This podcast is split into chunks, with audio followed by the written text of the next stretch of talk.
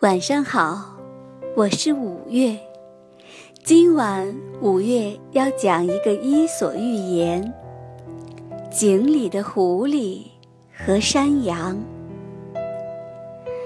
从前有一只狐狸，不小心掉到了井里，怎么都爬不上去，只好蹲在井里。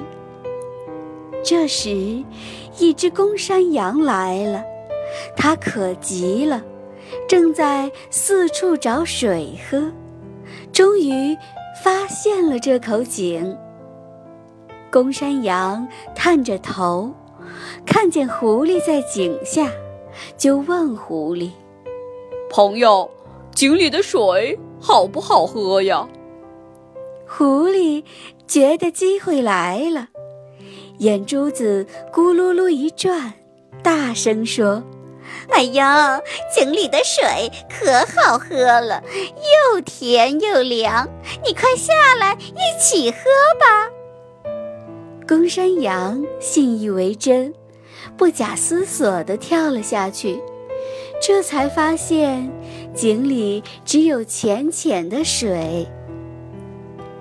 当他想爬上去的时候，才发现井壁很滑，怎么努力都爬不上去。狐狸假惺惺地对公山羊说：“嗯，我倒有一个办法，你把后腿竖直了，再把前腿趴在井墙上，我从你的后背跳上去，再拉你上来，我们不就都得救了吗？”公山羊想了想，同意了狐狸的提议。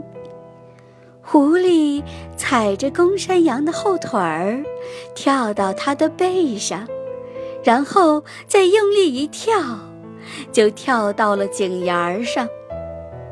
狐狸上去以后，公山羊让它把自己拉上去，狐狸却并不打算这么做。